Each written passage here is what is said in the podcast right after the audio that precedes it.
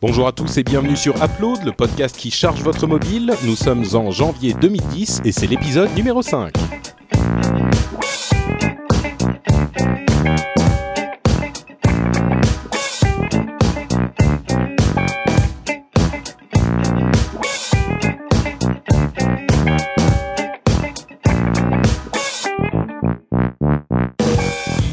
Bonjour à tous et bonne année pour ce premier épisode de l'année 2010. Ouais, bonne année tout le monde. Yahoo, super. ok, bon, on n'a pas la foule, hein, ça fait moins, euh, ça fait moins impressionnant, mais Bah, le tu les rajouteras en même- post-prod, hein, des gens qui applaudissent. euh, pour upload, ça le fera bien en plus. Tout à fait, ouais. Euh, bonjour, comment vas-tu Jérôme? J'espère que tu as passé un excellent réveillon? Bah écoute, non, je vais peut-être pas raconter. Non, c'est un très bon réveillon. Très très bon. En fait, On j'ai va s- rien fait pour le réveillon, mais Noël était très bien. T'es resté chez toi à jouer sur ton iPhone. Euh, oui, euh, si dormir, on peut appeler ça jouer sur son iPhone. Ça a l'air cool dans la maison euh, Kainborg. Et Oui, euh, calme. on a, on a quand même quelqu'un qui va remonter un petit peu le niveau puisqu'on a notre premier invité spécial de l'histoire de Upload, une star internationale, Cédric Bonnet de Geeking qui est avec nous. Oui, faut pas exagérer quand même. Que- International star. Ouais, c'est ça. ouais. Non, non, mais ravi, ravi d'être le premier invité en tout cas. Ce qui est bien, c'est que euh, les gens qui suivent un petit peu notre actualité de podcasteur euh, se sont, sont très surpris de voir revenir un petit peu les mêmes, euh, les mêmes têtes tout le temps. C'est-à-dire que euh, entre, euh, entre euh, Jérôme, euh, toi et moi, on est quand même un petit peu tous euh, ensemble sur les mêmes podcasts euh, tout le temps. Donc. Ça fait un petit peu euh, consan- consanguin, mais c'est pas grave, c'est ça qui est bien, c'est sympa, c'est communautaire, hein Absolument, absolument. Puis on peut, on peut se prendre des, des pseudos pour faire genre on change. Cedric Bonnet Oui, voilà, c'est ça. de Geek Inc. Non, non, Bah, Snow c'est- Hat. c'est un Pardon? message codé. Snow Hat, c'est un message codé en fait. Ok, Ah, bon, je le comprends même pas moi-même, donc C'est euh, c'est suffisamment codé. Euh, bah, ça tombe bien que tu sois là, puisque euh, non seulement tu vas pouvoir nous faire un topo sur euh, Android, donc le fameux concurrent de, de, de l'iPhone, le téléphone de Google, enfin le système d'exploitation de Google qui est censé concurrencer véritablement le, le téléphone d'Apple. Euh, et ça, on en a, euh, on en a déjà parlé un petit peu, mais c'est vrai qu'on a reçu euh, pas mal de messages de gens qui nous demandaient de parler aussi euh, d'Android, et c'est l'occasion de nous faire un petit topo là-dessus. Mais en plus, on va également parler du euh, CES, et je vous propose qu'on se lance tout de suite dans ce premier sujet. Le CES. Lançons-nous. Allons-y. Euh, alors le CES, pour les gens qui ne savent pas, c'est le Consumer Electronic Show et c'est le plus grand salon euh, de d'électronique euh, grand public au monde. Donc chaque année, en janvier, il est très très attendu parce que c'est là qu'on découvre les nouvelles tendances et surtout, contrairement à d'autres salons, ce sont des produits qui vont arriver sur le marché très très vite. Donc c'est quelque chose de, de, de très enthousiasmant parce qu'on on peut en avoir les applications concrètes tout de suite. Et euh, il y a eu beaucoup beaucoup de choses. En deux mots, euh, il y a eu deux stars, les tablettes et la 3D. Alors la 3D, on va pas tellement en parler ici parce que c'est euh, c'est un petit peu pas c'est pas vraiment le sujet de l'émission. Si vous voulez en savoir un petit peu plus euh, sur le CES, vous pourrez euh, aller regarder Geek Inc, le podcast de Cédric, ou écouter. pardon, on disait ça au début, de, avant de, pré- de- de commencer l'émission. Il faut Et. pas dire où écouter, mais et écouter euh, le rendez-vous tech. Donc euh, mon émission sur l'actualité technologique en général. Par contre, ce qui nous intéresse beaucoup, c'est euh, l'actualité des tablettes. Donc, euh, c'est ce nouveau format entre un, téléphone et un ordinateur, donc une sorte de téléphone grand format tout le temps connecté qui est en train de faire un grand splash dans le monde de l'électronique grand public.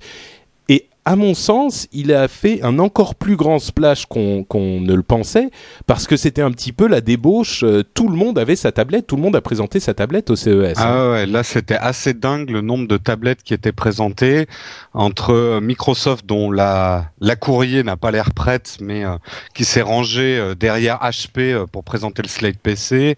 Enfin il y a Sony aussi qui avait une tablette. Je sais plus qui. Nvidia aussi a présenté sa propre tablette, je crois. Ah, j'ai pas vu la tablette d'Nvidia, moi j'ai vu une Et, euh, tablette de Lenovo. Eh ben voilà, moi je voulais parler de celle de Lenovo, Mhm. qui est en, en tout cas le, le concept qui m'a le plus séduit sur papier. euh, de, de ce que j'ai vu au CES, avec ce côté euh, tablette qui peut devenir écran d'un netbook. Euh, je trouve que c'est un peu le meilleur des deux mondes, mais bon, ça c'est un avis personnel. Mais Alors, euh, bah tiens, explique nouveau, donc ouais. euh, comment ça fonctionne en fait, parce que c'est même pas une tablette qui devient écran d'un netbook. En fait, c'est le netbook dont l'écran se sépare. Exactement. En fait, l'écran du netbook est une euh, une touchscreen, enfin un écran tactile. Donc manifestement, j'ai pas plus de précision sur le produit.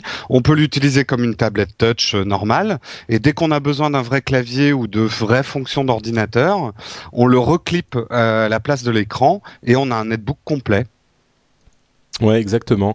Et la petite particularité euh, qui est euh, en fait, euh, je sais pas si ça plaira à tout le monde, mais c'est que quand il est en mode euh, ordinateur portable, il est sous Windows, et quand on décroche l'écran, euh, il devient, il passe euh, dans un autre système d'exploitation. Donc c'est un petit Android. peu deux ordinateurs séparés. Euh, non, il est sous Linux en fait. Ah, Si, bah, je- on n'a pas la même info. Ah bon? Euh, bah, Cédric, Bah, tu alors peux peut-être moi, nous c'est le- départager, non? Q1 Touchscreen Tablet runs Android.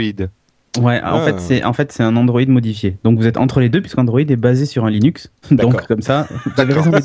Ça le fait.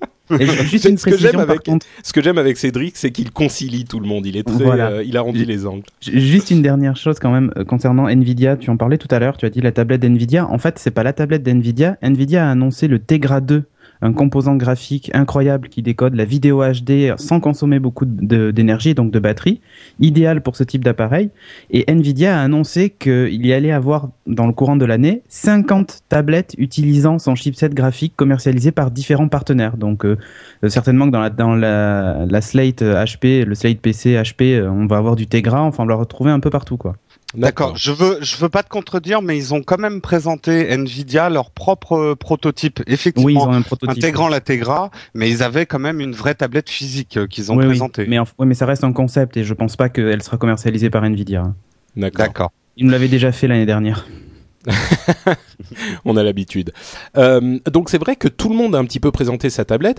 Euh, comme euh, alors justement, euh, juste avant de passer à, Apple, euh, une certaine partie des tablettes, dont la tablette euh, HP, tournait sous Windows 7. C'est-à-dire qu'il y a une version complètement transformée de Windows 7, hein, donc qui n'est pas euh, le, Windows 7 qu'on connaît avec l'interface utilisateur classique, mais une version transformée de Windows 7 qui est faite pour tourner sur euh, les tablettes.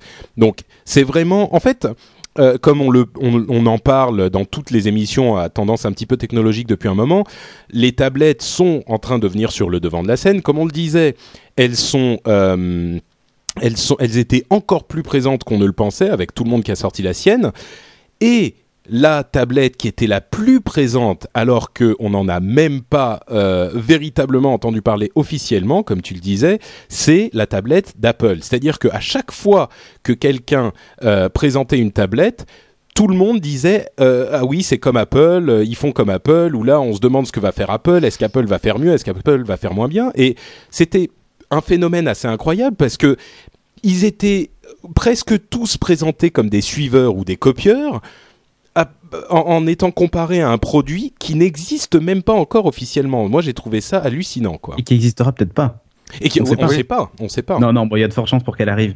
Non, non, mais c'est intéressant ce que tu dis. Euh, concernant le, le, euh, Windows 7 modifié, en fait, moi, de ce que j'en ai vu, en tout cas, c'était un Windows 7 classique, sauf qu'il y avait par-dessus des applications qui s'utilisent au doigt. Celles qu'on retrouve d'ailleurs sur les ordinateurs de bureau tactiles que vend euh, euh, Packard Bell, que vend Sony aussi. Avec la sortie de Windows 7, ils ont sorti un, un ordinateur avec, avec euh, retour tactile où on a euh, des applications euh, Surface-like, parce que c'est vraiment ça, Mhm. où on agrandit ses photos, enfin ce genre de Quand, trucs. quand tu dis surface like, pour expliquer, la, la surface, c'est la, cette énorme table euh, de, de Microsoft Ouais, de salon. qui est une grande table de salon euh, avec un écran euh, dessus qui est entièrement tactile, qui a différentes applications. Ouais, voilà. Et en fait, moi, de ce que j'en ai vu, en tout cas, même quand, euh, quand notre, cer- euh, notre cher euh, Steve Ballmer a présenté euh, la tablette HP, on voyait bien qu'il était sur un document ou un espèce de reader.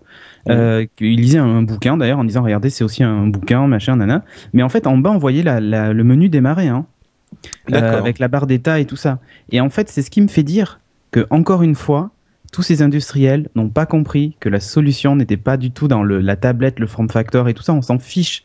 Ni la techno embarquée, on s'en fiche totalement. le, la clé est dans l'interface. Et il faut pas aller le chercher ailleurs. Si jamais il nous sort des tablettes avec Windows, personne n'en voudra. Le tablette PC, c'est pas une invention nouvelle. Moi, des, euh, des, Ah oui, oui, des, des des tablettes, ça Ah, existe depuis- des Fujitsu, stylet, il y en a euh, depuis longtemps. Hein. Ouais, des Fujitsu stylistiques euh, ST 4400 vous pouvez- ou, ouais, 4400 ou 440, vous pouvez les chercher sur internet. C'est sorti dans les années euh, 2000 et il y avait déjà à l'époque un, un magnifique système d'exploitation qui s'appelait Windows XP qui faisait de la reconnaissance d'écriture au stylet. Enfin, il y avait même des versions qui s'utilisaient au doigt. Enfin, c'est pas nouveau. Mais encore Et puis, une à vrai fois, dire- ce qui va changer, c'est le soft. Hein. Il faut vraiment qu'il fasse un effort là-dessus parce que aujourd'hui, franchement, entre nous là, vous deux, euh, ils vous sortent une tablette HP avec Windows 7 dessus sans avoir prévu une interface entièrement utilisable au doigt. Enfin, je Ah veux oui, dire, non, ça n'a aucun intérêt. euh. ils vous sortent un. Windows 7 en l'état actuel avec un menu démarrer. Ok, il y a peut-être une surcouche, mais en deux clics, on se retrouve sur l'ancienne interface. Vous tapez pas un mail, vous faites rien dedans. hein. On est d'accord. Ouais. Et j'irai même plus loin. Euh, pour, euh, pour reparler d'Apple, Apple également avait sorti une sorte de tablette euh, qui s'appelait le Newton à l'époque, qui était un ancêtre de, de, d'assistant personnel euh, euh, électronique, hein, comme on en a eu beaucoup à l'époque.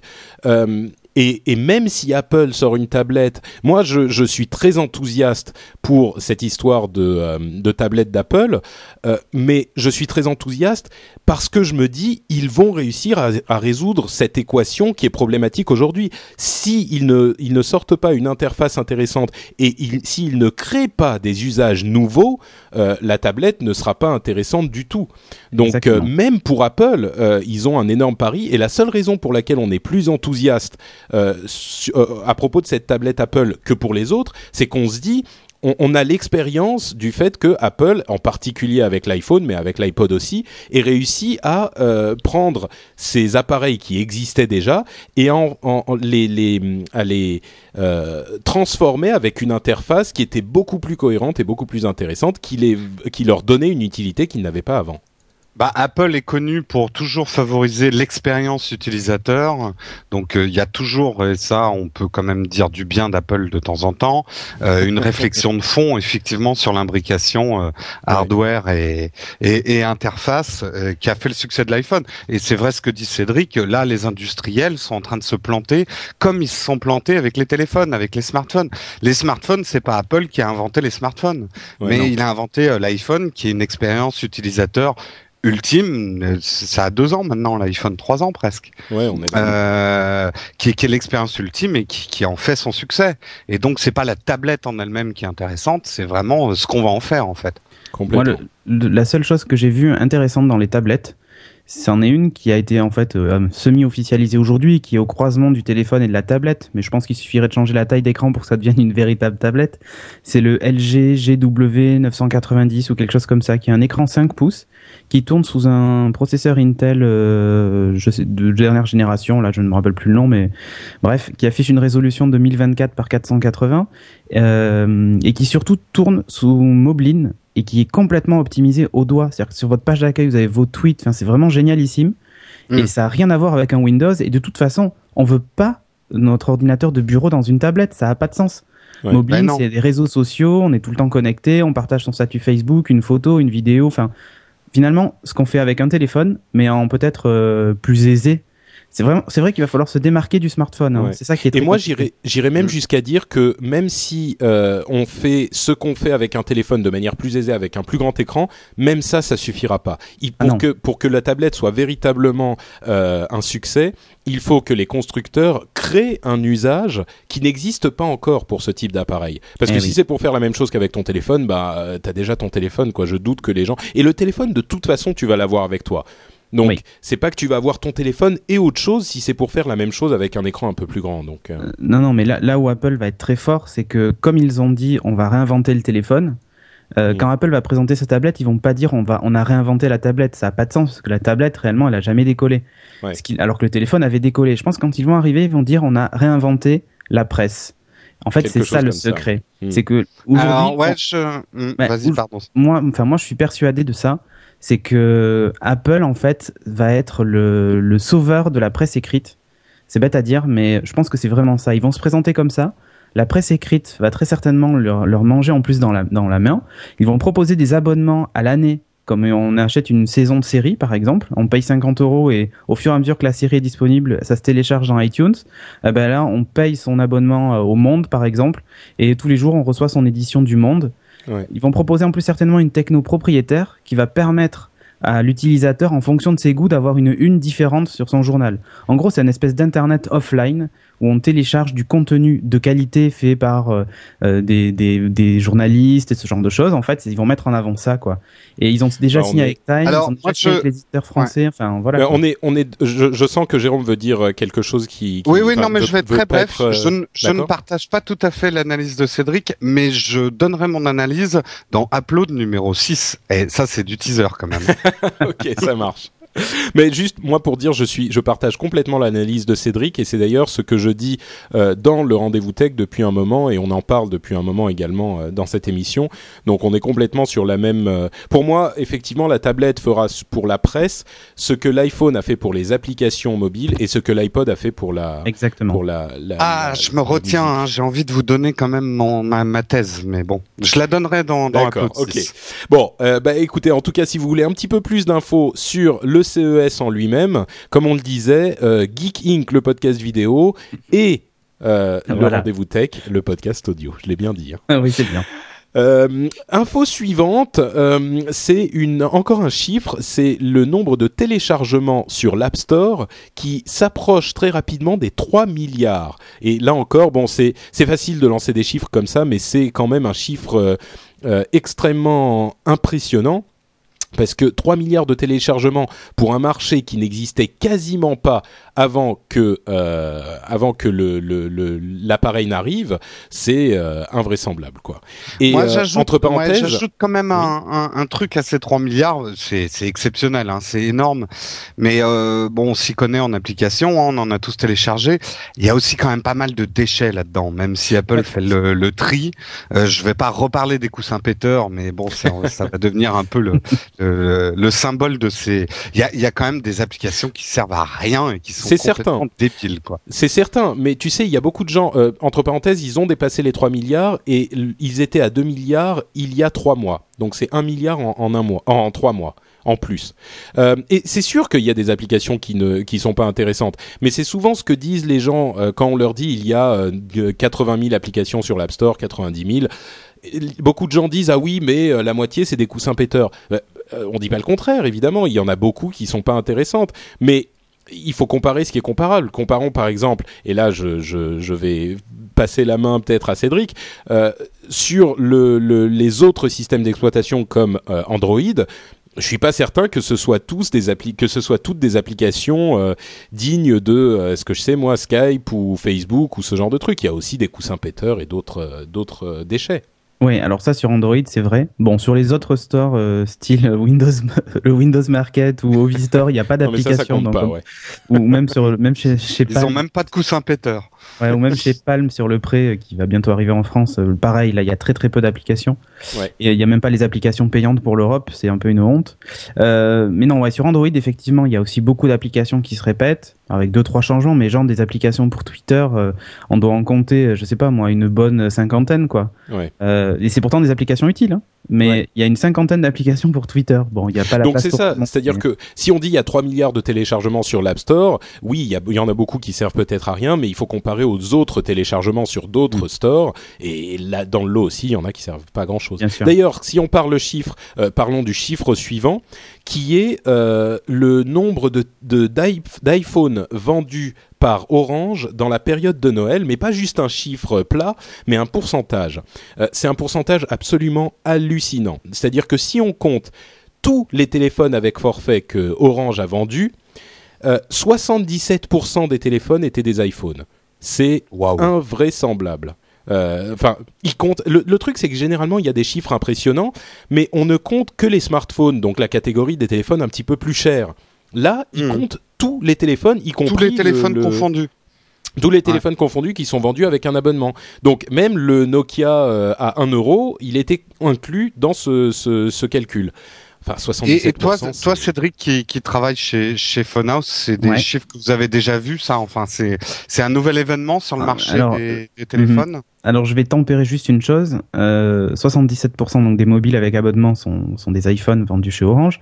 Euh, il faut juste noter qu'en fait, ils n'ont pas tous les téléphones en gamme. Hein. Orange en fait a une sélection de téléphones, les fameux packs Orange, vous savez, ces téléphones bloqués chez Orange. Bien sûr. Et donc par exemple, il n'y a pas de Nokia N900, euh, je crois que le Nokia N97e, il n'y a pas le Nokia N97 mini, enfin, mhm. euh, il n'y a pas beaucoup de finalement de concurrents entre guillemets à l'iPhone dans les packs Orange.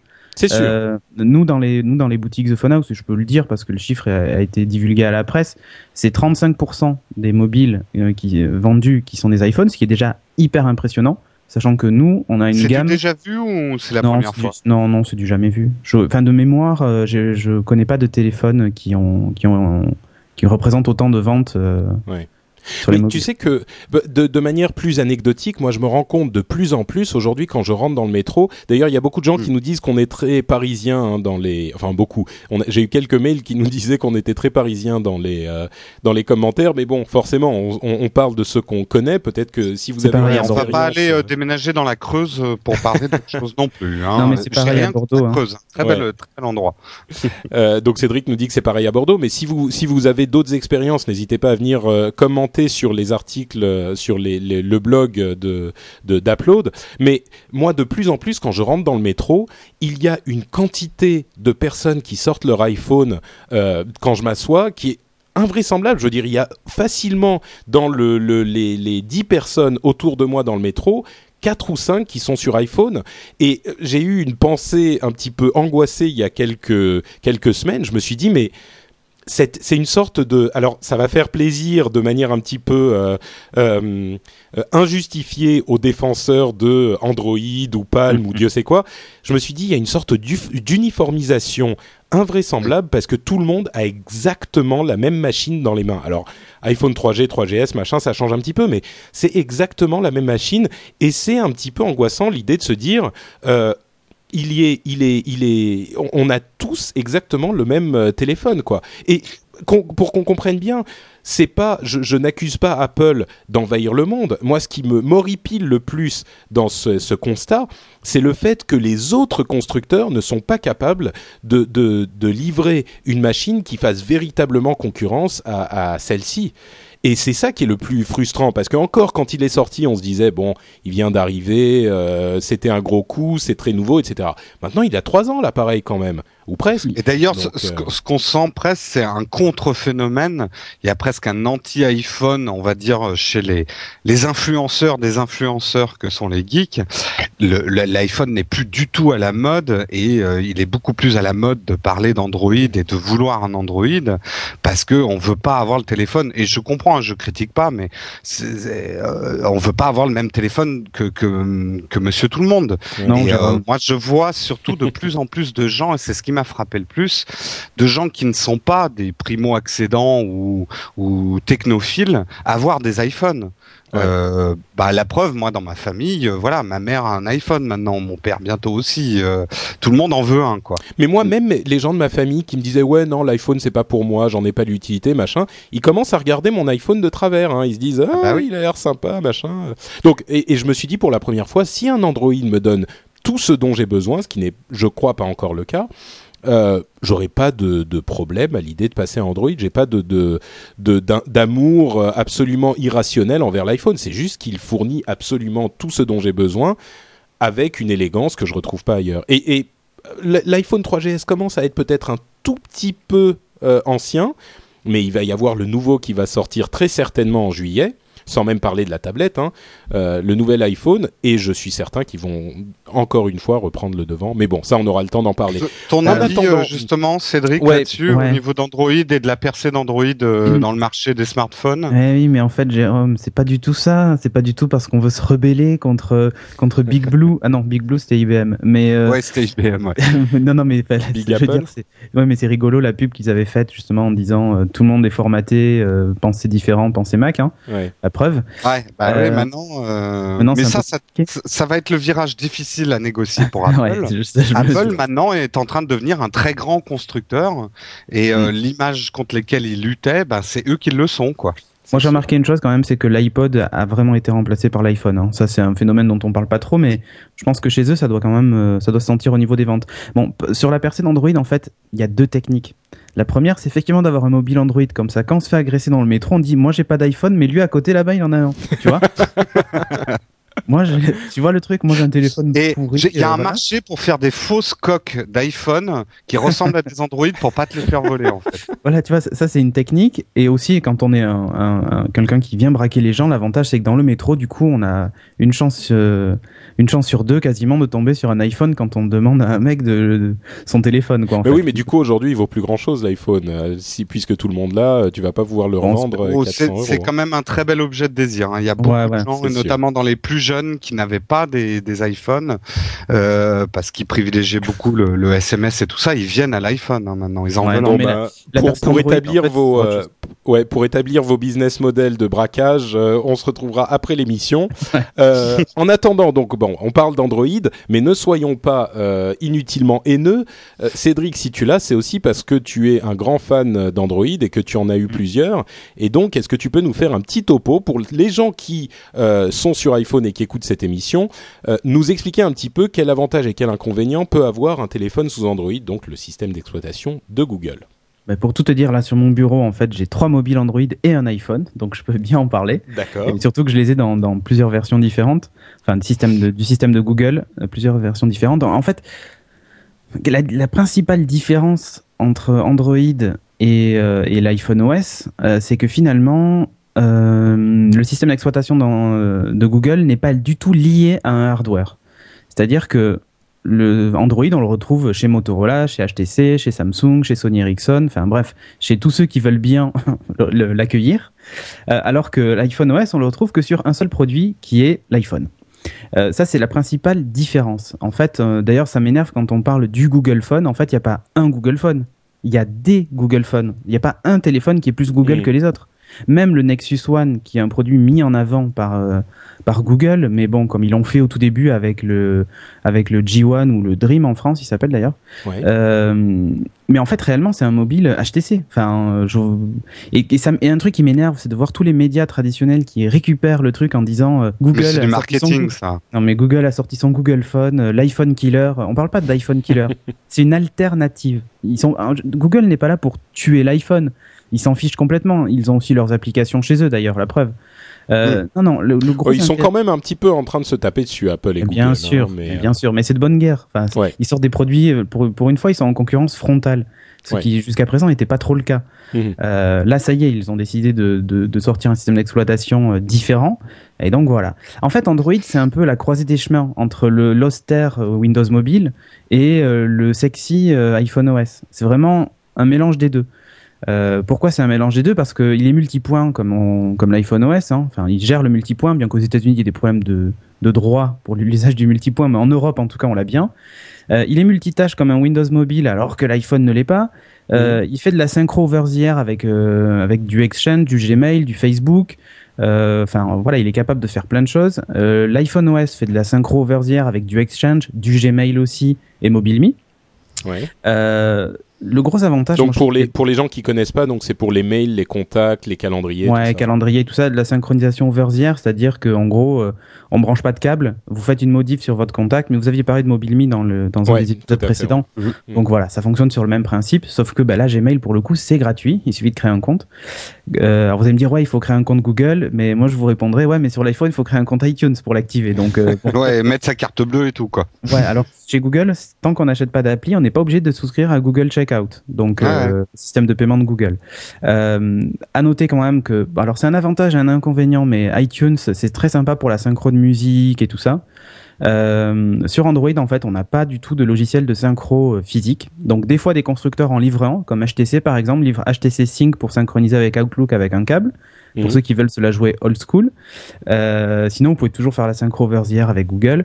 Euh, par contre, l'avantage d'Android, c'est que tous les terminaux sont UMS, hein, euh, Universal euh, Mass Storage. En fait, l'idée, c'est, enfin, Media Storage. En fait, l'idée, c'est que bah, vous faites comme sur une clé USB, vous copiez votre morceau de musique dans un dossier que vous appelez musique ou ce que vous voulez, et le player de musique va aller chercher les morceaux de musique qu'il y a sur votre téléphone et va vous les lire, hein, comme s'ils étaient dans un dossier.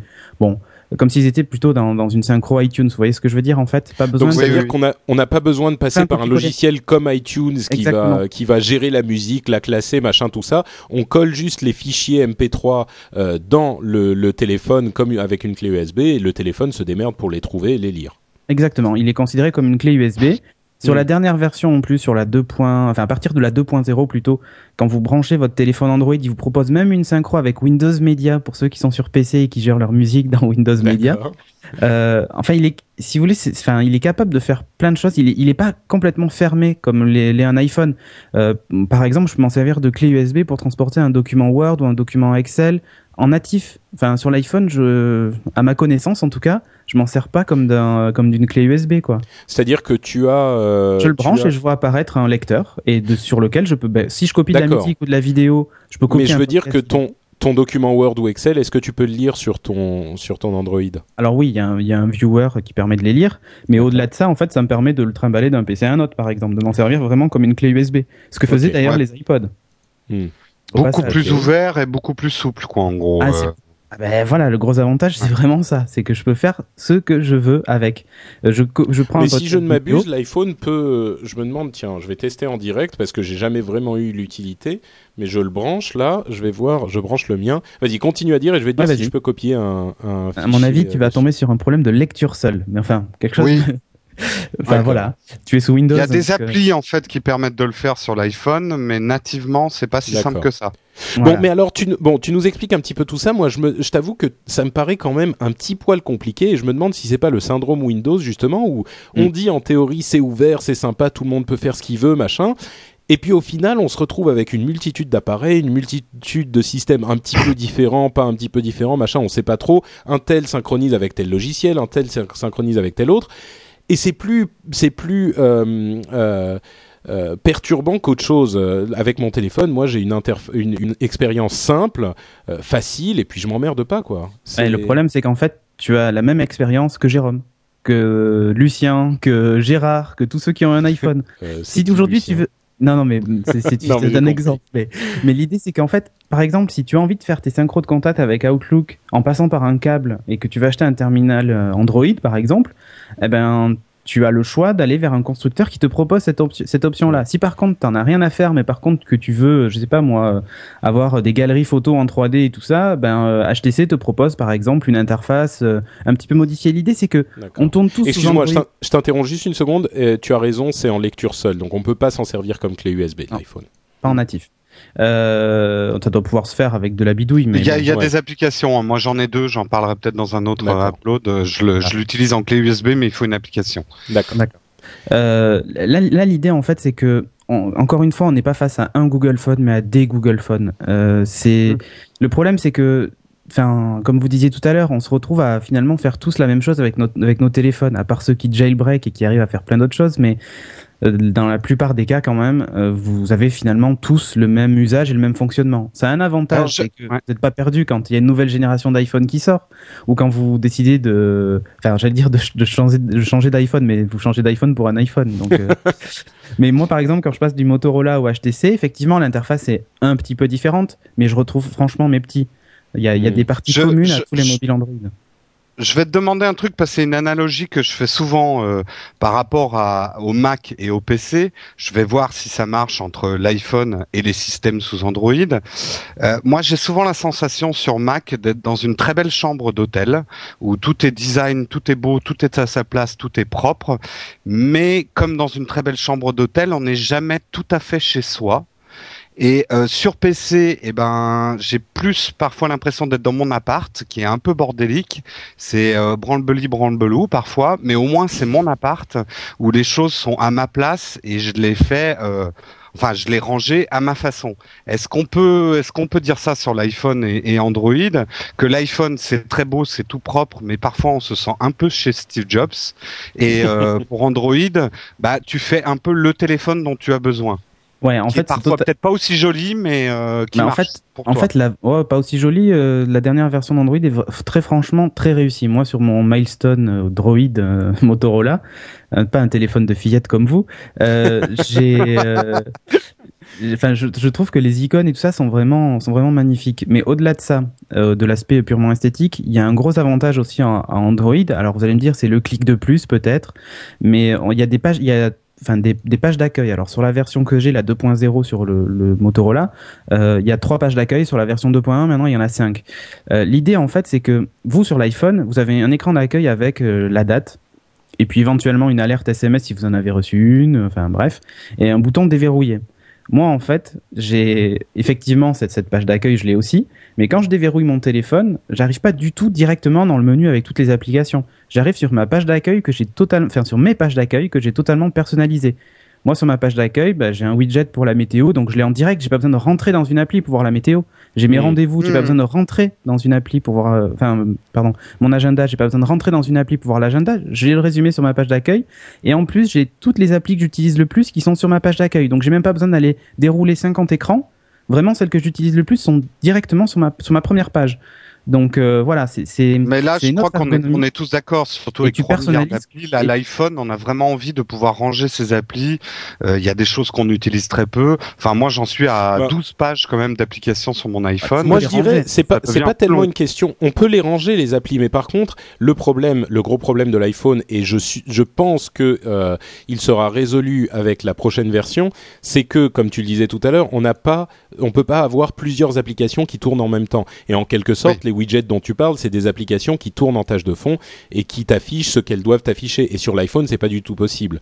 Donc ça, effectivement, c'est un des avantages, euh, un, un, c'est un désavantage de l'iPhone et on en a largement parlé quand tu, tu parlais de Spotify par exemple on disait dès que tu veux euh, faire autre chose qu'écouter ta musique t'es obligé de l'arrêter parce que l'application euh, quitte Eh oui, mais sur euh, Android, on te dirait il y a un widget pour ça. Parce qu'il y a même un widget Spotify qui te permet d'avancer dans ta chanson et tout ça. Enfin voilà. donc au-delà au-delà de la hum, de la de- du fait qu'il soit euh, il puisse faire tourner plusieurs applications qu'il soit multitâche euh, est-ce qu'il y a d'autres avantages énormes euh, Ouais, si, de si tu utilises les services Google comme YouTube, Gtalk, Gmail, enfin tout ça, tout est parfaitement intégré. C'est- Les applis même communiquent entre elles, donc ça c'est ça qui est génial. Par exemple, je suis dans mes contacts, en appuyant sur un bouton, euh, je peux avoir le, enfin si par exemple tu es dans mes contacts Gtalk, euh, j'appuie sur ta photo et en fait j'ai tout un panneau qui apparaît avec euh, SMS, Gtalk, Maps si ton adresse est renseignée, puis j'appuie sur un bouton et hop je suis direct dans une conversation. Ça va même très loin aux États-Unis avec Google Voice, la- le logiciel de voix sur IP de chez Google avec ce fameux numéro unifié et tout ça. Euh, c'est génialissime. Moi, j'attends qu'une chose, c'est que ça arrive en France pour enfin avoir mon, mon numéro euh, Google Voice. Et, et toi qui étais utilisateur quand même. Euh, Jérôme, Jérôme, je crois Ah que t'as bon un pro- le Micro. fameux problème de, du micro. Il faut que tu débranches et que tu rebranches ton câble USB, je pense. Oui, Oui. c'est bon. Oui, c'est bon, on m'entend, désolé. Euh, oui, Cédric, toi qui as été utilisateur de l'iPhone pendant longtemps, est-ce qu'il y a quand même quelque chose qui te manque dans l'iPhone, dans ton expérience Android maintenant tous les jours? Est-ce qu'il y a encore quelque chose que tu, tu avais sur l'iPhone et qui te manque un petit peu sur l'Android? Le seul truc qui me manquait au début, c'était iTunes. C'est bête à dire, mais je suis un gros utilisateur de podcasts. Et donc, euh, le gros avantage, c'est que la synchro se faisait très facilement avec iTunes. Euh, et j'aime bien ne pas, enfin, l'UMS, ça, va, ça va à certaines personnes. Pour moi, par exemple, ça me convient pas. J'aime bien avoir une playlist et que la synchro se fasse toute seule. Mais j'ai résolu ce problème. Euh, donc, euh, du coup, bah, j'ai- je, je ne vois Avec pas une revenir application ou... Oui, une appli qui, est gratuite et qui s'appelle euh, Double Twist de DVD John, celui qui avait craqué le, Ouais. la macro des DVD, euh, qui est totalement gratuite et même elle est géniale parce que si vous glissez une vidéo, par exemple WMV, qui est pas compatible avec euh, le mobile Android, Il l'a converti. il va, il va la convertir, la mettre au bon format, et il va vous la copier dans un répertoire tout propre. Enfin, c'est génial. D'accord. Ok, bon alors en deux, en deux mots, euh, si on doit résumer très rapidement les avantages et les inconvénients d'Android. Ouais. Alors moi je retiens le multitâche, ça c'est c'est génialissime. Euh, Ouais. Ces tweets en, en tâche de fond, enfin c'est vraiment c'est vraiment top quoi. Et surtout sans être interrompu. Je suis en train de regarder une vidéo, j'ai on me signale que j'ai un SMS, ça apparaît un petit peu en haut.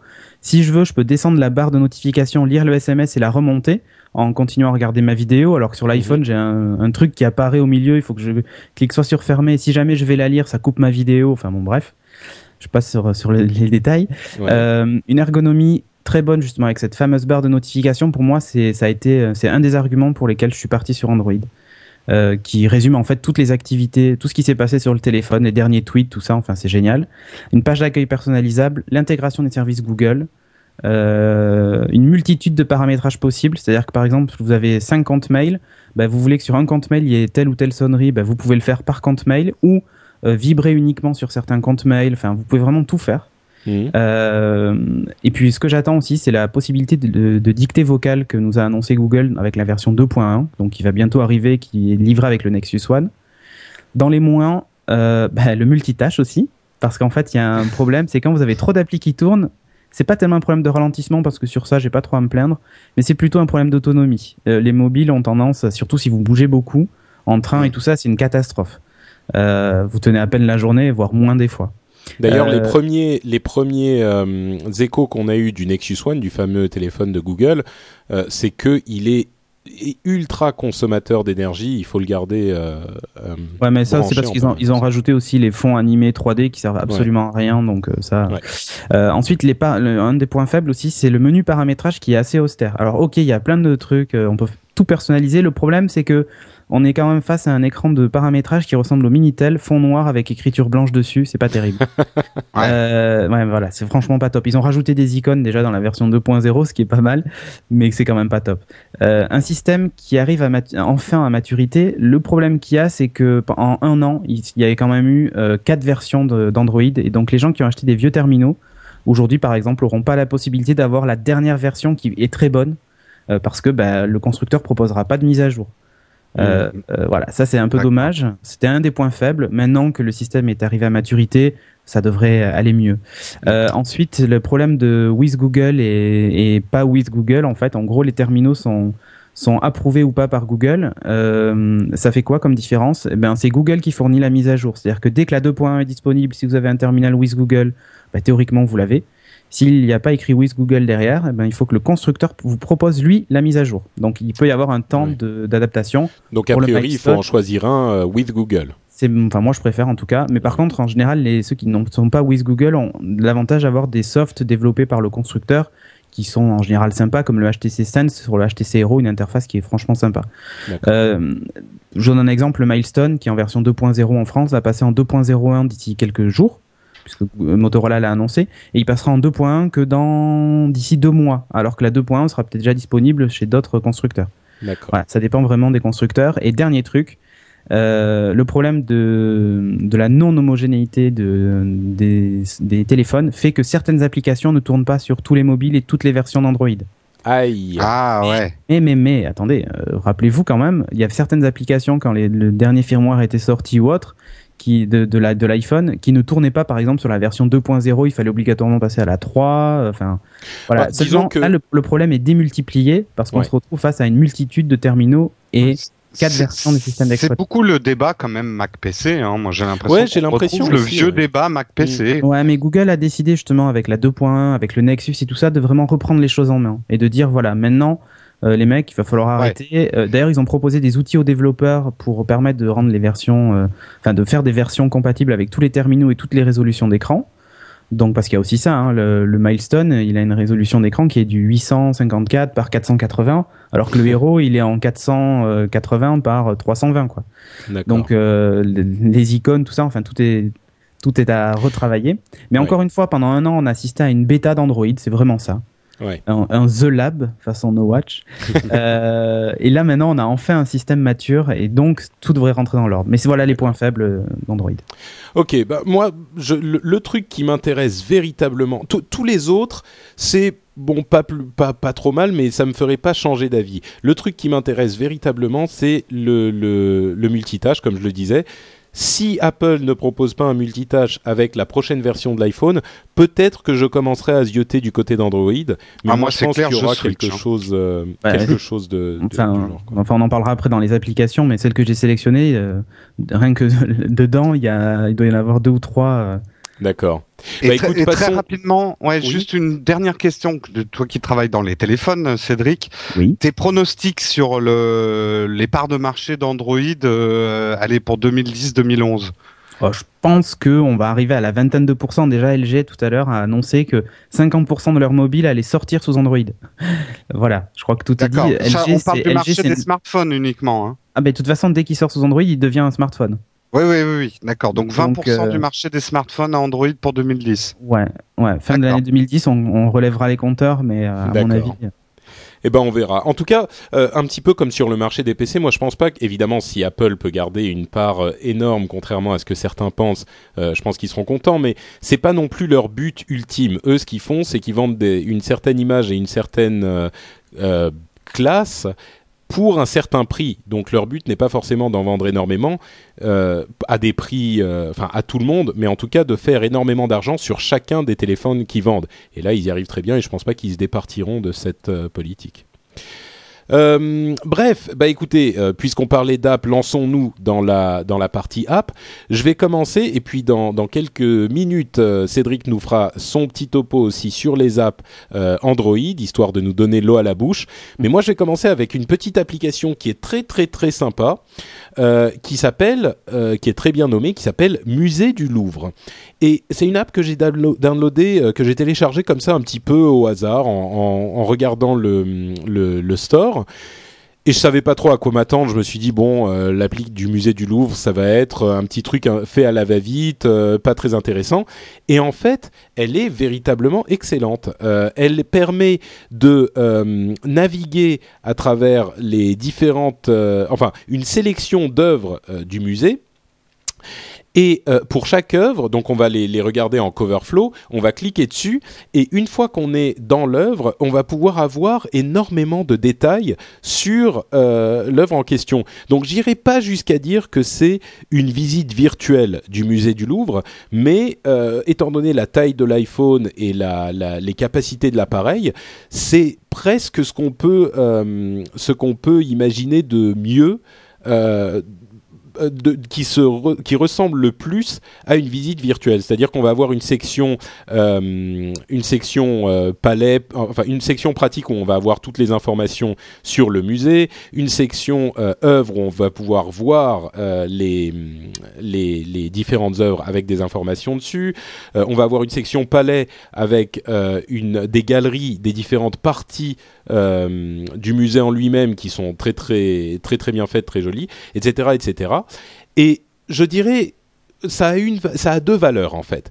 La première, c'est véritablement hum, l'exploration, la visite virtuelle dont je parlais du euh, du musée. On va avoir donc des infos sur l'œuvre en elle-même, euh, sur le, le, on va pouvoir, si c'est un tableau par exemple, zoomer sur le tableau et voir des détails, etc. Et il y a une autre euh, utilité qui est euh, la, préparation d'une visite. C'est-à-dire que si vous êtes un vrai aficionado euh, des musées, vous allez pouvoir euh, préparer entièrement votre visite en sachant où est située chaque œuvre, à quoi faire attention quand vous allez la voir en vrai, etc. Et ça va être un outil dans ces deux applications qui a une vraie valeur. C'est pas juste un gadget. Si vous aimez ce genre de choses, si vous êtes un, si vous êtes un fan euh, d'art, je ne peux que vous recommander de la télécharger, d'autant plus qu'elle est gratuite. Donc c'est une réussite à mon sens à, à 100%. Et en plus, ça met en valeur notre euh, notre euh, Musée national. musée- voilà, exactement. Un, un petit détail, par exemple, pour pour euh, illustrer le souci de, finition qu'ils ont euh, mis dans cette euh, application, quand vous allez sur la description d'une œuvre, vous allez avoir sur le côté la description et sur de l'autre côté le tableau, mais vous allez avoir des détails du tableau. Et quand vous euh, scrollez, quand vous naviguez dans la description, le détail du tableau va vous montrer la, la partie dont parle la description que vous êtes en train de lire. Donc euh, il y a vraiment toute une série de, de détails comme ça qui font que cette application est véritablement excellente à mon sens. C'est une, une application super upload. Pour tout dire, je lui trouve quasiment pas de défaut, si ce n'est peut-être, peut-être, euh, les deux seules petites choses qu'on peut dire euh, pour- euh, contre cette application, c'est qu'il y a une sélection d'œuvres un tout petit peu limitée. Il n'y a pas tout le musée du Louvre, évidemment. Et l'autre chose, c'est qu'on peut zoomer sur les œuvres, mais on peut pas zoomer très très loin. Donc ça aurait Hmm. été int- intéressant de voir les moindres détails jusque dans les craquelures de la peinture. On peut pas zoomer très très loin, le zoom est presque gadget. Il y a un truc dont on rêverait pour ce type d'application, mais je me doute que c'est plus simple à dire qu'à faire. Mais imagine une application du Louvre en réalité augmentée, c'est-à-dire que tu pointerais ton iPhone vers un tableau et euh, ton iPhone reconnaîtrait ce que tu es en train de regarder, te donnerait les infos par rapport à ce que tu regardes. Ça, ça serait, ça serait top. C'est sûr, oui. effectivement, ça, ça serait peut-être la version 2 euh, quand, ils, euh, quand ils la sortiront. Mais bon, sans aller jusque-là, effectivement, moi je suis super fan. Donc voilà, là d'ailleurs je suis en train de, regarder en même temps, il y a les noces de Cana et on peut voir les détails. Et, il y a l'Apple Store ou pas? non, je sais pas. Vrai, hein. pour, Parmi les œuvres. pour ceux qui ne savent pas, euh, le, premier Apple Store de France a été ouvert dans la galerie euh, commerciale du musée du Louvre. Comme par euh, hasard. Comme par hasard. et bah, écoute, il y a les plans, donc il y a certainement les plans de la. Je sais pas, on va voir. Bah, je vais vous parler de, de, de, mon autre application, à moins que vous n'ayez des questions sur le, le Louvre, non? C'est bon? Euh, Non. Ok. Bon, en tout cas, comme vous l'aurez compris, super recommandation, downloadez-le tout de suite. Et comme je le disais, c'est gratuit. Deuxième appli dont je voulais parler, c'est True HDR. Alors, est-ce que vous savez ce que c'est que le HDR, les enfants? Euh, oui, c'est pas des photos en... avec des couleurs, euh, des espèces de couleurs euh, saturées, enfin. Euh, ouais, alors pas exactement saturées, mais presque. Euh, je suis pas un amateur de photos. Euh... non, non, non, j'ai pas, j'ai pas de description plus précise. D'accord. Alors en fait, le HDR, c'est le High Dynamic Range. Ah euh, quand vous euh, prenez une photo, en fait, vous allez faire euh, une euh, l'ouverture de l'objectif pour déterminer, en gros, combien de lumière va rentrer dans euh, l'objectif et s'imprimer sur votre pellicule ou sur votre euh, dans votre appareil euh, numérique. Et si vous, je vais simplifier, hein, mais si vous faites le point sur une partie claire, ça va mettre la mise au point, enfin ça va faire la, la, la, la balance des, des, de la luminosité sur la partie claire et les parties sombres vont être très très sombres. Et de la même manière, si vous prenez le, la mise au point, si vous vous concentrez sur la partie sombre, les parties blanches vont être complètement brûlées, ce qu'on appelle brûler, c'est-à-dire que ça va être super blanc, super clair, on va plus distinguer les détails du tout. Et ça, euh, quand, on le décrit comme ça, je pense que tout le monde se rend compte de, de, ce que ça veut dire. Hein. Vous l'avez tous expérimenté avec vos différents euh, appareils numériques, voire avec vos téléphones. Et le HDR, c'est une technique photographique qui vous permet de prendre euh, deux, trois, quatre photos différentes et de combiner les différentes parties des différentes photos qui sont euh, bien euh, euh, éclairées. Donc vous allez avoir un résultat qui est assez surprenant parce que ça donne une, une image qui est en fait comme ce que voit l'œil, sauf qu'on n'a tellement pas l'habitude de le voir sur un écran ou sur une photo que ça, on a l'impression que les couleurs sont irréelles. Hmm. Et, c'est véritablement quelque chose de surprenant. Et c'est une technique qui existe depuis longtemps. Si vous tapez HDR euh, dans Google, vous allez avoir une énorme série de d'images. Si vous êtes sur votre ordinateur euh, en ce moment, allez voir euh, sur Google, vous allez voir des images qui vont vraiment vous étonner. Et on recherche ce type de, d'application sur l'iPhone depuis longtemps. Et il y en a beaucoup qui ont prétendu pouvoir faire ça. Et à ma connaissance, en tout cas, j'en ai essayé pas mal. Et aucune n'arrivait vraiment à ce résultat. Alors. Euh, en prenant une seule photo en prenant, alors non, euh, en prenant plusieurs photos. Chacune prétendait pouvoir euh, prendre plusieurs photos et arriver à un résultat de HDR. Et donc, il y a deux semaines environ, est sorti True HDR qui prétendait encore réussir à, faire, la, à faire la, chose en question.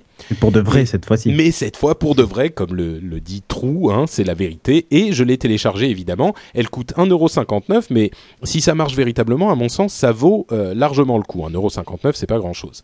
Eh ben, figurez-vous que euh, elle fonctionne effectivement, en tout cas c'est pas une, euh, une technique HDR euh, comme on peut l'avoir avec des scripts Photoshop compliqués. Hein. On va pas combiner euh, quatre photos différentes en les retouchant à la main chacune pour sélectionner la partie qui machin avec des filtres et des trucs. Par contre, ce qu'elle vous permet de faire de manière très très simple, c'est prendre euh, deux photos de la même scène. Euh, ça marche surtout euh, bien avec le 3GS parce que vous pouvez pointer avec le doigt l'endroit où vous allez faire la mise au point. Donc vous prenez deux photos de la même scène, une fois en pointant sur la partie claire, une fois en pointant sur la partie sombre. donc vous allez avoir deux photos avec deux expositions différentes qui vont vous donner des détails de deux parties différentes. Et le logiciel va vous les combiner lui-même, ces deux photos uniquement, on ne peut pas en prendre plus, mais il va vous les combiner et vous donner un résultat où euh, l'ensemble de la photo, a priori, sera bien éclairé. Eh ben, il les aligne? Il les aligne, il fait tout. Bon, il faut pas trop bouger non plus, hein, mais si on bouge un tout petit peu, c'est pas grave. Il, fait la, chose lui-même, et, euh, et, le résultat est véritablement euh, bluffant. Je dirais bluffant parce que ça marche comme de la de la vraie HDR, quoi, comme de la vraie JR. C'est la première application qui fonctionne sur ce principe. Tu, tu euh. nous mettras un, exemple de, de, photo du Père Lachaise, puisqu'on sait que tu, tu, es amateur de photos de Père Lachaise, en HDR sur le sur le. Bah écoute, euh. j'y suis pas j'y suis pas allé depuis euh, ah. depuis que j'ai cette cette application, mais sincèrement, essayez-la. Enfin, si ça vous si ce genre de choses vous plaît, c'est pas pour tout le monde, mais si ce genre de, de choses vous plaît, vous pouvez acheter l'application les yeux fermés. ça marche véritablement bien et c'est, comme je le disais, il y, a il y en a eu beaucoup qui prétendaient pouvoir faire et c'est la première qu'il fait vraiment. Alors en ce moment, il fait un petit peu froid, il fait pas très beau, c'est pas non plus le l'idéal pour prendre ce genre de photos, parce que le mieux évidemment, c'est quand on a des grands paysages avec des des euh, des comment dire des photo qu'on veut garder quoi. C'est pas en faisant la photo de son ça chat marche quand même. alors je sais pas si c'est exactement pareil que l'HDR que je connais mais euh, faut quand même recommander c'est plutôt pour des photos de nature morte euh, faut pas utiliser ça sur des sujets qui bougent euh, ou ce genre de choses. C'est plutôt pour des paysages ou bah disons que comme il faut prendre deux photos évidemment s'il y a quelqu'un qui a bougé dans la dans le cadre entre les deux photos ça va poser un problème. Donc c'est sûr que effectivement. Bon moi, franchement, euh, encore une fois, vous l'aurez compris, euh, c'est une, application que je trouve véritablement euh, super intéressante parce que elle amène cette technologie pour la première fois véritablement à, la portée de l'iPhone. comme je le disais aussi, c'est vraiment concentré sur le 3GS. Sur le 3G, c'est possible mais il faut, euh, enfin, faut bidouiller, il faut euh, prendre les photos en dehors de l'application et se démerder pour bien les prendre en orientant le machin. C'est pas recommandé pour le 3G. Par contre, ouais, pour le puis moi qui ai un 3G, franchement, alors je sais que l'objectif du 3GS est un peu meilleur, mais franchement, moi, je suis vraiment déçu par la qualité des photos du 3G. Hein, pour être tout à fait honnête. Euh, on est d'accord. Ça va pas non plus transformer hmm. l'appareil photo en une en une merveille, alors qu'il est, on le sait tous, de qualité très moyenne. Mais euh, quand, le, le, quand vous êtes dans un endroit qui est relativement bien éclairé, quand vous n'êtes pas en intérieur la nuit par exemple, les photos sont de qualité correcte et là ça les, ça améliore encore plus. Bref, euh, comme je le disais, euh, c'est euh, une application. Si vous êtes fan de ce genre de choses, les yeux fermés, si vous avez un euro 60 ou un euro 59 euh, en trop dans la poche et que vous voulez l'essayer, moi je la recommande et encore une fois surtout pour le 3GS. Bon, j'ai fait très très longtemps sur le True HDR, vous l'aurez entendu je, entendu, je suis très enthousiaste, mais euh, mon, mon enthousiasme va retomber immédiatement puisqu'on va passer aux applications Android. Euh, on va nous parler. non mais je dis ça parce que là, il va y en avoir. non non mais alors et comprenez, comprenez bien, elles vont, mon enthousiasme va retomber parce qu'elles vont être tellement incroyables ces applis Android bah, que ça va, me, ça va me faire regretter d'avoir un iPhone. Ouais, alors moi je vais faire vite. Euh, j'ai sélectionné en fait un client qui s'appelle Tweedroid, c'est l'un des plus connus sur Android. Alors il y a Sysmic, il y en a plein d'autres. Hein. Mais un client euh, Twitter, hein, on le raconte. Un client Twitter, ouais. Pour moi c'est euh, c'est le client de référence euh, sur Android. Alors qu'est-ce qu'il a? Il gère tout, y compris le, le, retweet natif. On peut cliquer sur un tweet et quand des gens se répondent entre eux, on peut cliquer sur un tweet. Il a fait apparaître un message qui dit voir la conversation. On appuie dessus et il nous affiche toute la conversation. Mhm. en tweet, en reply et tout ça. Donc ça, c'est franchement super bien fait. Il tourne en tâche de fond. On a ses alertes quand on reçoit un message direct, quand on reçoit, quand on est mentionné dans un tweet. Donc le at euh, notre Patrick par exemple. Mhm. Euh, on reçoit donc une alerte euh, qui est d'ailleurs très sympa, ces petits oiseaux qui piaillent. Ça fait clignoter la lettre de mon droïde en bleu. Enfin vraiment, c'est génialissime. Euh, pour moi, c'est l'une des, bref, c'est la meilleure. C'est un peu le mot de l'émission, génialissime. Hein, ouais, ouais, ouais. c'est un type de langage sans doute. Android, Androidissime. C'est Android ici, cette appli euh, Twitter.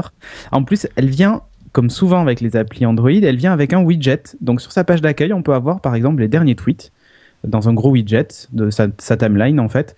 Euh, mais aussi, on peut poster un tweet directement sans rentrer dans Tweedroid. C'est-à-dire que je vois, une, je vois même, on peut même, allez, c'est encore mieux. On a un petit bouton pièce jointe, j'appuie dessus, il déclenche mon appareil photo, je prends une photo, je tape mon message, j'appuie sur le bouton envoyer et hop, c'est fait direct depuis ma page d'accueil sans rentrer dans l'application. Donc ça c'est énorme. Il y a un compteur qui indique combien on a reçu de tweets. Enfin bon voilà, top. Tweedroid, alors elle est payante. Il y a une ah. version gratuite hein, qui permet déjà de faire plein de choses. Euh, la, version payante, elle, euh, va apporter en plus la personnalisation. On peut choisir le thème complètement. Si on n'aime pas le bleu du, de Tweedroid de base, on peut l'avoir en noir pour la sortir à son milestone, ou en rouge, ou en vert, ou que sais-je. Ah, donc l'appli gratuite est entièrement fonctionnelle, quoi. Elle est entièrement fonctionnelle, en tâche de fond et tout ça. Il n'y a aucun problème. Mais là, on peut aller un peu plus loin dans la personnalisation. Voilà, c'est ça. Euh, sachant qu'elle coûte pas non plus 10 euros, quoi. Hein. c'est l'une des plus chères quand même. Je crois qu'elle tourne aux alentours de 3 euros ou 3 dollars. D'accord. Euh, c'est pareil. Hein. raisonnable. Et ça reste raisonnable, voilà. Et pour moi, c'est vraiment si vous avez un téléphone Android, Tweedroid, c'est le client euh, ultime. Euh, ensuite, j'ai sélectionné Spotify. Ah, euh, c'est pour narguer ça. Voilà. mais moi, là, là, je fais, je fais un aparté, mais euh, j'avoue que c'est, j'en ai marre de Spotify qui tourne pas en tâche de fond sur mon iPhone, et rien que pour ça, j'ai, envie de craquer pour un Android. Mais bon. euh, donc Spotify est une tuerie dans sa dernière version en plus. Euh, l'interface a été revue, elle est vraiment super super top. Enfin, je peux pas. Enfin, euh, Est-ce qu'elle est génialissime ou pas? Oui. Euh, décrire ça à l'audio, c'est un peu compliqué, mais en gros, euh, si vous avez déjà vu un téléphone Android, au milieu, vous avez un bouton qui permet d'étirer un menu vers le haut. Euh, je sais pas si vous voyez hein, sur la page d'accueil d'Android, enfin en tout cas c'est comme ça. Euh, vous avez un petit bouton qui vous permet d'accéder à toutes vos applis. Et bien là, ils ont repris cette interface un petit peu dans Spotify. Et quand vous appuyez dessus et que vous levez euh, cette interface, vous avez en fait la pochette du morceau joué ben, en ce moment. Et vous pouvez passer à la chanson suivante et tout ça tout en ayant vos playlists derrière en fait. Donc c'est vraiment, euh, bah, vraiment top. Et il est livré aussi avec son widget, comme d'habitude. Est-ce qu'il faut, euh, est-ce qu'il faut un abonnement comme sur le Spotify ah oui, ça, euh, ça c'est la règle de Spotify. Donc pour le streaming, bah, c'est gratuit. Hein. par contre, il faut un abonnement effectivement premium pour pouvoir faire. Non mais Cédric, je, t'arrête. Sur iPhone, tu ne peux pas streamer. non non mais là, non non mais là, non, non, euh, sur streaming, sur PC, c'est gratuit. Ah oui, Mais sur mm. Android, non, il faut obligatoirement être abonné. Ça, ça, la règle change pas, c'est Spotify qui l'a fixé. D'accord. Voilà. Donc le widget aussi sur sa page d'accueil. Donc sans être dans Spotify, bah, je peux le piloter. Euh, c'est vraiment top. Il tourne en tâche de fond, donc multitâche. Euh, J'ai sélectionné aussi, alors juste comme ça, hein, je fais une parenthèse, l'appli Facebook aussi permet de faire, enfin, son propre widget aussi livré avec sur Android et fait, et fait même la synchro des contacts avec les contacts du Motorola et encore plus fort. On va en parler là dans.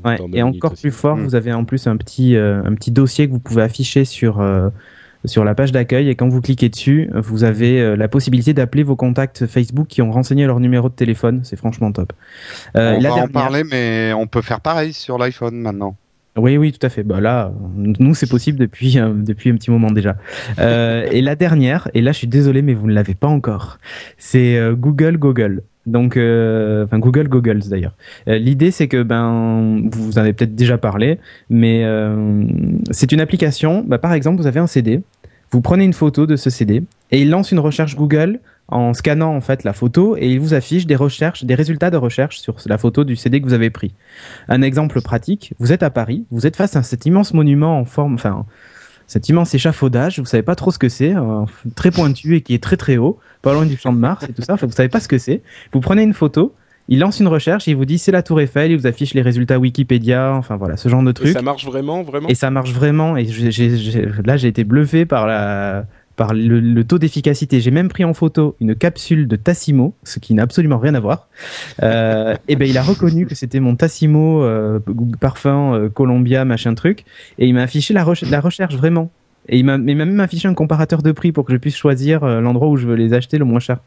Donc euh, ah, ça c'est assez épatant quand même. Ouais. Vous êtes face à une œuvre d'art puisqu'on parlait du Louvre, bah, vous prenez euh, cette dame là assise en train de sourire avec ses longs cheveux bruns. Dame, on n'est pas sûr hein, que ça soit une dame. on n'est hein. pas trop sûr.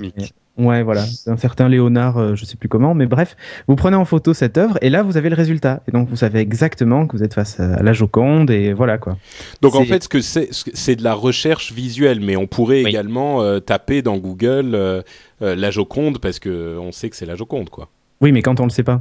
D'accord. Ouais, non, Bon, non, c'est vrai ça que se rapproche ça- de la réalité augmentée quand même. hein. Ouais. Et c'est vrai Ouais. que ça paraît idiot quand on donne ces exemples-là, mais les possibilités sont énormes, quoi. Quand Non, mais à disais la, l'étranger- la tasse Tassimo, par exemple, je suis à, à, à la Fnac, je vois un album euh, qui me plaît, genre, euh, ce que je sais moi, ben, Mano Solo euh, malheureusement nous a quittés. Euh, je veux acheter toute sa collection, je vais à la Fnac, je prends une photo et je vois euh, avec la recherche des produits, comme tu disais, peut-être qu'il est moins cher ailleurs et je pourrais le trouver euh, moins cher. Ouais. Et juste en dessous, t'as les liens BitTorrent de l'album. Euh, Bah alors en fait, le, le- le- le dernier truc, et là j'arrête après, c'est ShopSavvy qui permet de faire ça justement sur l'iPhone, euh, enfin sur l'iPhone, sur Android. Euh, sauf qu'en fait là on prend pas la photo de la pochette, il y a pas de reconnaissance. En fait on scanne le code barre directement. Il se connecte à la base de données Amazon et nous affiche en fait euh, ben, les boutiques les plus proches de chez nous. Alors ça marche pas très bien en France, mais normalement il affiche Ouais. les boutiques les plus proches Bah. de chez nous qui vendent l'album de Mano Solo par exemple. C'est Euh, Shop, Shop Savvy, c'est ça Euh, oui c'est ça. Shop, pas sa vie comme ta, ta Non, vie, mais S-A-2-V-Y. Savvy, ouais. Euh, Euh, bah, à vrai dire, il y a, il y a euh, une application qui s'appelle Red Laser euh, sur l'iPhone qui est censée marcher aussi, enfin à vrai dire qui marche, mais il y a le même problème, c'est le problème de base de données qui est pas développé en France. Ouais, mais sinon, il affiche les résultats internet, on peut le commander, tout ça après en ligne. Et il y a des petits malins qui l'ont, on va dire, transformé Mhm. et qui nous proposent en fait une version euh, où quand on scanne le code barre, ça lance le téléchargement de torrent à la maison automatiquement. Oh. Évidemment, l'application est aussi disponible sur l'Android Market puisque la censure n'étant pas là. D'accord. Et toutes ces Ouais. applications, à part euh, Twidroid, toutes ces applications sont gratuites? Ouais, ouais, ouais. D'accord. Ah oui, là, il y a, bah beaucoup d'applications payantes en fait. J'avoue que tu me donnes un petit peu envie quand même là. hein. Il y a des trucs intéressants, c'est vrai. Bon, bah tant mieux, hein, à vrai dire. euh, La concurrence euh, n'aura qu'un seul euh, effet, ça sera d'obliger Apple à se bouger un petit À peu. se bouger un Exactement. petit Euh, Jérôme, peu. camarade. Oui, c'est moi. Euh, alors, je vais rapidement faire mes deux apps. Euh, C'est vrai qu'on est long, là. Donc, je voulais vous parler. Allô, on m'entend? Oui, oui, oui. Oui, oui. Non, mais je- mon micro a parfois des petits problèmes, donc avertissez-moi bien. Euh, je vais vous parler d'abord de e-vidéo caméra. Alors, qu'est-ce que c'est que e-vidéo caméra? Euh, C'est un peu la révolution pour les les gens les comme moi qui ne sont pas passés au 3GS et qui ont toujours un 2G ou un 3G, puisqu'en fait, cette application va vous permettre de faire des petits films avec votre appareil photo. Euh, c'est une appli euh, qui existait déjà pour les gens qui étaient jailbreakés, mais qui n'existait pas pour les gens qui ne jailbreak pas, euh, et qui a enfin été autorisée par Apple. Euh, c'est au prix de 79 centimes, donc euh, autant dire que là c'est vraiment bon marché. Et alors j'ai fait des tests, je mettrai peut-être un lien vers une vidéo sur le, le site d'Upload pour que les gens se rendent compte euh, avant de Ouais. Ça marche vraiment pas mal. Je suis assez épaté. Euh, alors, C'est vrai parce que la description, ils disent euh, une résolution un petit peu, enfin pas super, et Alors, 10, euh, 10 images c'est- secondes. alors, je vais parler. J'ai- j'ai toutes mes critiques, je les ai découpées en ah upload pardon, et pas upload. oui. Donc, euh, ce que j'applaudis euh, dans le truc, c'est que vraiment, on peut vraiment faire des films avec le son et tout ça, Euh, et le prix est vraiment bien. Par contre, dans les réserves, donc ce qui n'est pas upload, euh, alors là, ils ont mis une haute résolution, mais la haute résolution, franchement, euh, elle marche pas top parce qu'il y a un problème essentiel avec ce type d'application, c'est le nombre d'images par seconde. Et ça, c'est lié à la vitesse d'écriture sur disque dur, enfin sur le disque de, de l'iPhone. Il n'arrive pas vraiment à dépasser le 10, voire 15 images par seconde. Alors juste pour les gens qui ne savent pas ce que c'est, dites-vous que le cinéma et la télévision, on a entre 24 et 25 images par seconde pour avoir des mouvements naturels. Donc ça marche, on peut faire des vidéos, mais si votre sujet bouge beaucoup ou si vous faites un panoramique un peu rapide, alors là ça saccade méchamment et c'est encore pire euh, en haute résolution. Hmm. En basse résolution, c'est-à-dire euh, du 300, ah mince, j'ai plus les chiffres. j'ai 320 perdu. par euh, 426. Ouais, c'est largement, euh, c'est largement suffisant pour certains types de vidéos. Ça va pour faire une petite vignette, filmer un truc drôle, votre chat qui se casse la gueule euh, ou un, un, petit événement dans la rue. Euh, c'est quand même pas mal. Ça ne remplace pas la caméra du 3GS, mais ça permet peut-être d'attendre le 4G euh, si on a des besoins de faire des petits films. Euh, il y a également un concurrent qui s'appelle Evid Cam, non Evid Cam Camera. Oui, c'est un peu dur à prononcer, mais c'est ça. Evid Cam, Cam Camera. Camera. Oui, parce que là, numéro le... un d'ailleurs au classement dans iTunes. D'accord. Euh, mais que je n'ai pas testé. Donc si euh, si d'autres l'ont l'ont testé, ben euh, donnez-moi du, du, feedback et puis euh, on bah, dira. Venez mettre un commentaire pareil. sur le, le, blog de l'émission. Hein. Sur le blog de l'émission. Donc vraiment, e-vidéo caméra, je le. C'est tout attaché hein, pour les gens qui vont essayer de le trouver. e-vidéo Alors caméra. non, c'est e-vidéo, un petit espace caméra. Non, ça c'est autre chose. Je, je, viens de la chercher en fait et c'est euh, e-vidéo caméra attachée. E-vidéo espace caméra, c'est un autre truc. Ah mince. Je viens de, je viens de le voir là. Donc, eh bien, écoute, tu fais bien de me le dire. J'avais peut-être, euh, j'ai fait une, une, erreur dans ma fiche alors. D'accord. D'accord. Euh, franchement, pour 79 centimes, vous en privez pas. Ça apporte vraiment une fonction qui manquait au 3G. Ça dépanne pour faire des petits films. Donc, euh, je la recommande vivement. Et alors, mon, mon deuxième petit test, et là ça va pas vraiment être un test puisque c'est plus justement une mise à jour d'une d'une application qui existe depuis fort longtemps, puisque c'est Facebook. Euh, alors bon, moi je suis plus très fan de Facebook, je l'utilise de moins en moins, mais ça reste quand même euh, un site qui m'est très utile pour mes contacts d'amis physiques, enfin que je connais euh, en live. Pour tes contacts et là, physiques avec tes amis. Oui, mes contacts Attends, physiques, je... c'est ambigu. Oui, je, je, vais changer de formule. Non, les gens que je connais, euh, euh, voilà, physiquement, que, que, je, qui dans sont dans mon, entourage physique. Bon, on aura compris. Je t'embête, Jérôme, j'arrête. Désolé. Non, non, mais euh, tu as raison. Et alors, en fait, cette mise à jour, la 3.1, apporte deux choses qu'on attendait vraiment pour euh, l'application Facebook. D'abord, un, le push. Euh, et là, je dois avouer qu'ils ont fait quelque chose de pas mal. On peut vraiment paramétrer très très finement les avertissements push.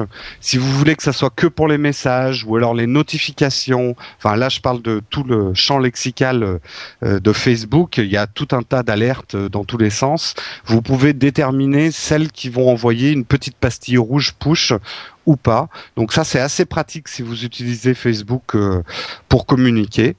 Et alors l'autre euh, l'autre chose importante de cette mise à jour qui moi m'a ravi, c'est la possibilité de synchroniser donc j'explique très rapidement.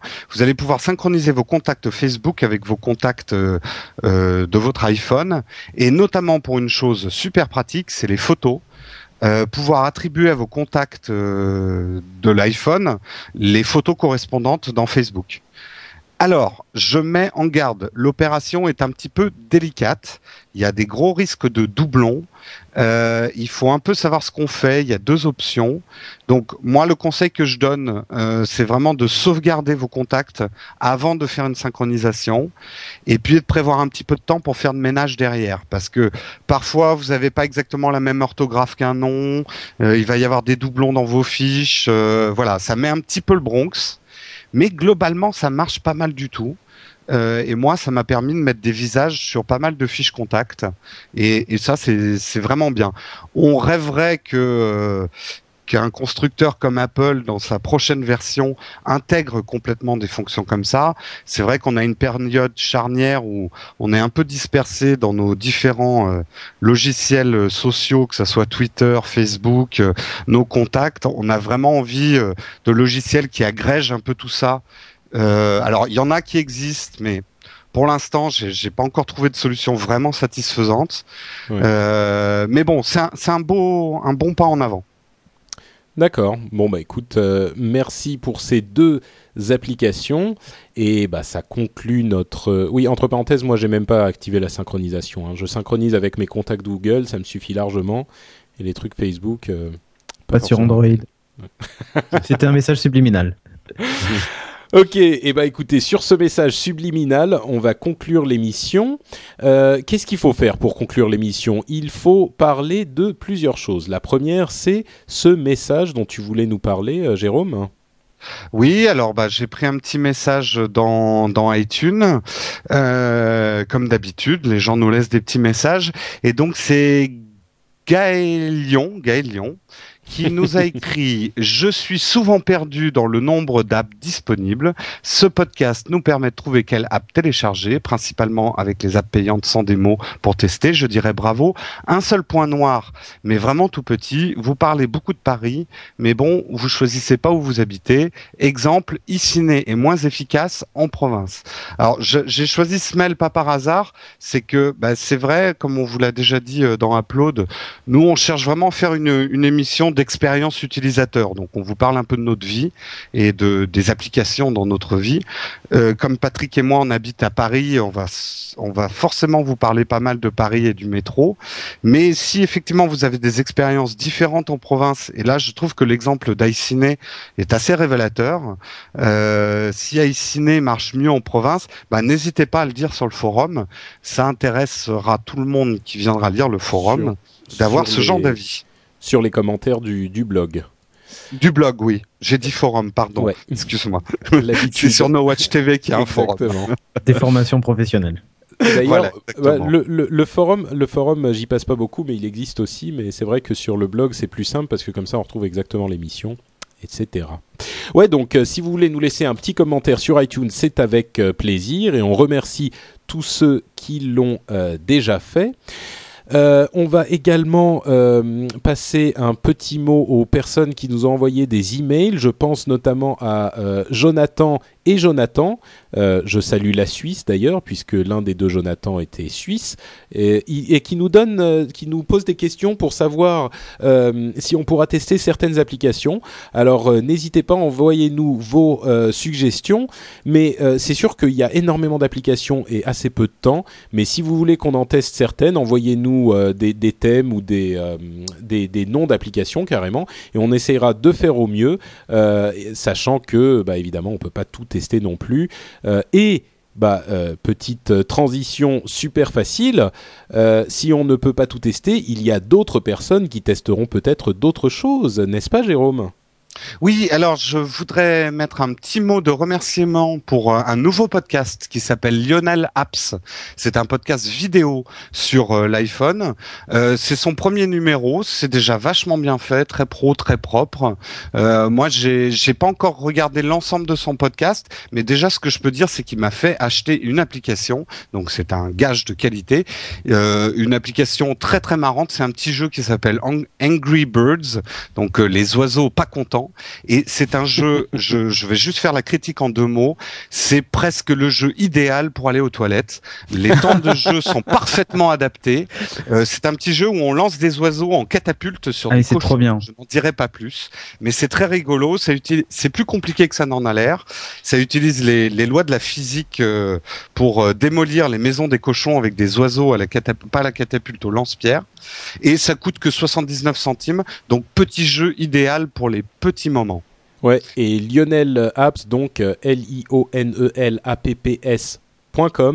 Euh, donc le podcast, moi je l'ai vu en entier, il est très sympa et il nous passe même un petit bonjour euh, à la fin, donc bah, on lui retourne la politesse. On salue d'ailleurs tous les podcasts. Il y a beaucoup de podcasts en ce moment qui, naissent sur sur l'iPhone spécifiquement. Donc on les salue tous. On en parlera peut-être à fur et à mesure qu'on les découvre. Bien sûr, on est tous amis et c'est le bonheur intégral pour tout le monde. Euh, petite note, tu, tu, voulais parler de l'app Canal+. Ouais, je vais aller très très vite. C'est juste parce que j'ai eu deux trois mails là-dessus. Euh, j'ai parlé de vidéos la dernière fois, donc euh, les programmes d'M6 courts. Euh, il y a également Canal+, mais c'est arrivé un jour après l'émission de l'enregistrement de l'émission. Il y a Canal+ qui a sorti une appli. Je vais la tester. je voudrais juste dire, j'espère que ça va pas être toujours comme ça, mais Canal+, j'ai l'impression que coupe ses émissions en plein milieu pour les mettre dans son dans son application et ça c'est pas top. Et j'aimerais si quelqu'un utilise cette application avec un numéro d'abonné Canal+, donc qui a accès au programme crypté à travers l'iPhone, est-ce qu'il pourrait nous contacter? Parce que j'aimerais bien avoir un témoignage si ça marche bien, si on peut vraiment regarder des films et tout ça en ayant un numéro d'abonné Canal+.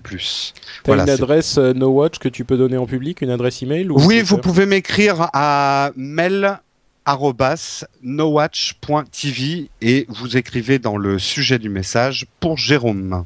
Et voilà.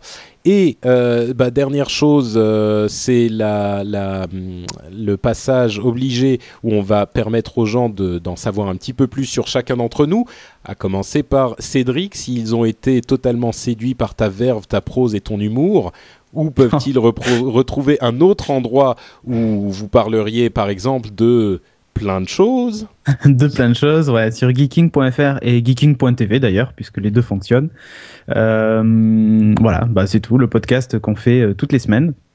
Euh, avec tout sur d'actualité geek. Avec voilà toute l'actu geek, pas que de la techno, hein, vraiment plein de choses. Et puis on s'éclate à faire ça toutes les semaines avec Julien, Sophie et Alex. Enfin voilà.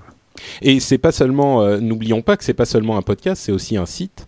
Non, euh, tout à fait. C'est aussi un site internet qui certes est moins vu que le podcast, mais euh, qui a le mérite d'exister. Il y a souvent de très bons écrits, hein, des critiques de films, de jeux vidéo, de l'actu en général. voilà quoi. Tout ce, tout ce qu'on traite finalement pas dans le podcast, on le retrouve en général à l'écrit. Et Cédric Bonnet sur Twitter. C'est ça. Jérôme, cher ami, camarade.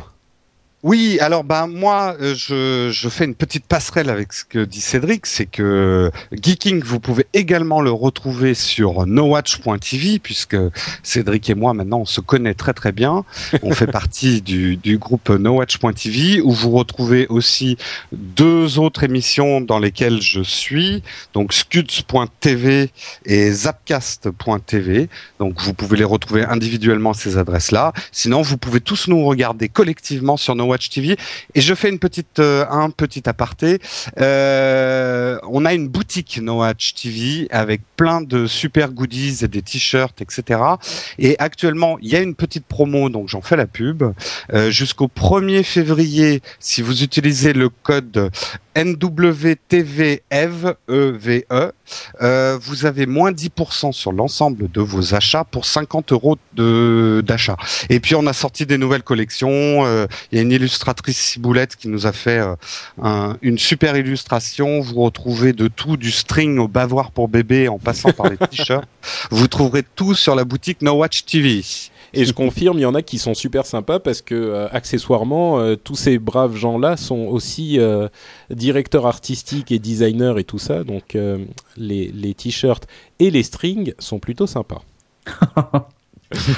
tu t'es acheté ton string, Patrick Bien sûr. Bah attends, bah, le, premier achat et, et, en utilisant nos, c'était quoi? Nos NW... Alors le code promo c'est NWTVEV. D'accord. Jusqu'au 1er février. T-V-E-V-E. E. Mm. C'est ça. Voilà. D'accord. Un peu bizarre, mais c'est jusqu'au 1er février, donc profitez-en. Et vous retrouvez Jérôme sur Twitter à l'adresse euh, twitter.com slash Jérôme Kainborg. Vous me retrouvez à l'adresse euh, twitter.com slash notepatrick. Noté Patrick. Et vous retrouvez toutes ces infos et bien d'autres encore sur le site euh, du euh, blog de l'émission Upload, app-load.com. Et euh, bah, ça va être tout pour cette émission. Et on se retrouve dans deux semaines. Ouh là là, une heure et demie quasiment. La prochaine fois, ça sera plus court, je vous préviens. Ouais, mais c'était passionnant. Merci en passionnant. tout cas, Cédric, d'être venu nous parler. Merci à vous de m'avoir invité. De, et... de l'Upload, d'Android. et à dans deux semaines. Ciao à tous. Bye. Ciao. Thank you.